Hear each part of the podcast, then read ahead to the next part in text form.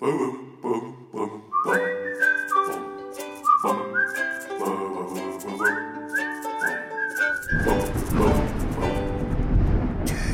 Geistesblitz.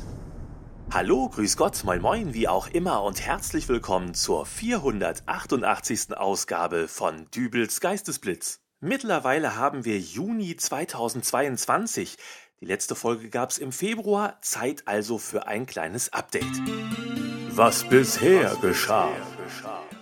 Äh, eigentlich nix. Äh, Also gut, weltpolitisch klar, das ist alles gerade richtig eklig, aber äh, privat ist es eher äh, ruhig. Gut, das kann natürlich auch daran liegen, dass ich gerade eine sehr entspannende Freizeitbeschäftigung für mich entdeckt habe. Es geht dabei um das Zusammenbauen von sogenannten Klemmbausteinen.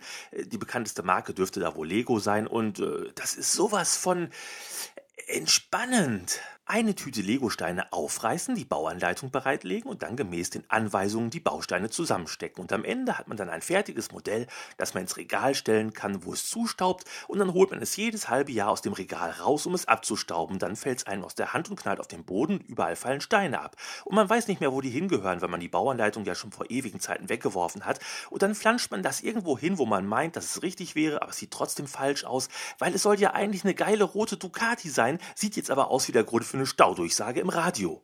Also gut, wenn es so läuft, dann kann man schon mal Puls kriegen. Aber beim Bauen selber Entspannung pur. Ich habe so ein Lego-Set jetzt kürzlich geschenkt bekommen. Es ist der DeLorean aus dem Film Zurück in die Zukunft. Also dieses Auto, mit dem Michael J. Fox in die Zukunft äh, gereist ist. Also als der Film Mitte der 80er rauskam, da äh, ist er 30 Jahre in die Zukunft, in das Jahr 2015 gereist. Heute ist das schon sieben Jahre her, aber das tut ja nichts zur Sache das Jahr 2015 in dem Film, das ist immer noch zukünftiger als das, was gerade hier im realen 2022 so abgeht.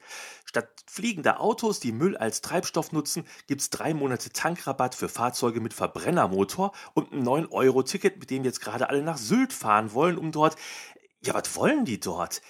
In der Sansibar Currywurst Pommes oder alternativ Currywurst Bratkartoffeln für 17 Euro essen? Das ist alles mehr als falsch. Liebe Bundesregierung, ich fordere fliegende Autos und wenn das nicht geht, dann sorgt für die Einführung einer Currywurst-Preis-Obergrenze. 17 Euro für eine Wurst mit geschredderten Kartoffeln und einem Klacks roter Glipsche, also ehrlich. Und allein die Idee, statt Pommes dazu Bratkartoffeln anzubieten. Ich komme aus Nordrhein-Westfalen. Hier ist der Pott. Hier gibt überall an der Ecke Currywurst. Aber mit Pommes, nicht mit Bratkartoffeln. Was kommt als nächstes? Schaschlik mit Knödeln, halbes Hähnchen mit Pellkartoffeln? Gisela, tu mir mal ein Bild, so eine Frikadelle mit Senf und machst du mir noch einen Klacks Kartoffelpüree mit auf Pappe wohl? Ich reg mich schon wieder auf. Dabei wollte ich doch erzählen, dass ich eigentlich ganz entspannt bin, wenn ich da so an meinem Lego-Auto rumbastle. Und ich bin ja nicht nur entspannt, wenn ich an diesem Auto bastle. Ich gehe ja auch schon entspannt an die Sache ran. Dieses Auto ist ja doch schon ein etwas größeres Modell und es ist gemäß der Bauanleitung in verschiedene Bauabschnitte eingeteilt. Man beginnt mit der Tüte mit der Aufschrift 1, baut die Teile daraus zusammen und dann ist der erste Bauabschnitt fertig. Und dann nimmt man die Tüte mit der Aufschrift 2 und wenn die Teile alle aufgebraucht sind, dann kann man die Tüte mit der Aufschrift 3 öffnen. Wer also Grundkenntnisse im niederschwelligen Zahlenbereich mitbringt, dürfte das hinkriegen. Und was noch viel wichtiger ist, es ist problemlos möglich, zwischendurch auch mal Pausen einzulegen. Das Modell also einfach mal für eine Weile beiseite zu stellen. Und ich habe für mich festgelegt, dass ich an einem Abend eine Tüte zusammenbaue. Der DeLorean hat, ich glaube, elf Bauabschnitte. Für einen Abschnitt brauche ich so 30 bis 45 Minuten. Ist in etwa so, als ob ich nun elf Abende lang eine Folge einer Serie schaue. Eine Serie, in der jemand Legosteine zusammenknüppert. Naja, zum Gucken wäre mir das jetzt nichts. Andererseits, es gibt auch Leute, die anderen Leuten im Internet dabei zugucken, wie sie Videospiele spielen. Ach, was weiß denn ich? Aber jetzt kommt's. Um mich herum gibt es Menschen, die es mit Irritation zur Kenntnis nehmen, dass ich den Bau des Autos so in die Länge ziehe. Menschen, die sagen, das Ding, das knall ich dir an einem Abend zusammen, dann ist das fettig, dann hast du das weg von den Füßen und weiter geht es. Und jetzt stehe ich schon wieder da und frage mich, mache ich alles falsch? Gut, ich habe den geschenkt bekommen, aber das war ein echt teurer Bausatz. Der hat so viel gekostet. Für das Geld könnte man sich in der Sansibar auf Sylt zehn Currywürste mit Bratkartoffeln bestellen. Aber nach zehn Currywursten an einem Abend, und seien sie noch so edel und kultig wie die aus der Sansibar, ist mir schlecht. Das will doch keiner. Und ebenso will ich doch auch mein Lego-Set genießen und nicht an einem Abend durchziehen. Aber Vielleicht ist das auch die Erklärung dafür, warum die meisten Smartwatches einen in der Standardeinstellung jede Stunde daran erinnern, mal aufzustehen, ein paar Schritte zu gehen und zu atmen. Mir scheint, wir als Gesellschaft sind gerade alle irgendwie ein bisschen sehr verbissen, wenn wir ein neues Projekt vor uns haben. Und offenbar benötigen wir wohl diese Atemerinnerungsfunktion in unseren Uhren. Sei es nun beim Zusammenbau eines Lego DeLoreans oder der Veröffentlichung der vierten Staffel der Serie Stranger Things bei Netflix, wo ich einen Tag später schon gefragt werde, wie ich die Staffel denn so fand.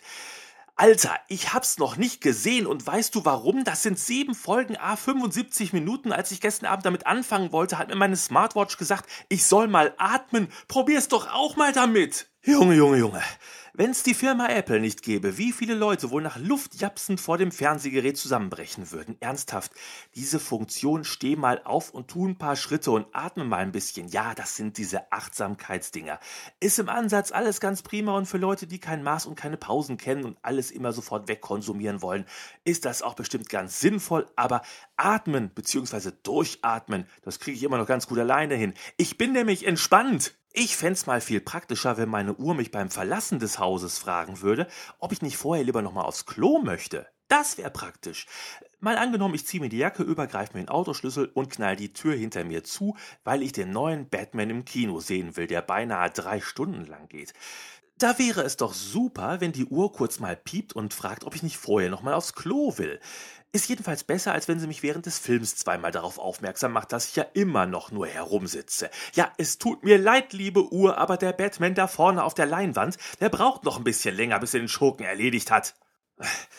Warum Filme mit den Jahren immer länger und länger werden, weiß wohl auch kein Mensch. Ich habe vor kurzem gelesen, dass zwei von 10.000 Passagieren auf vier Stunden Langstreckenflügen eine Thrombose bekamen, die zu Beschwerden führte.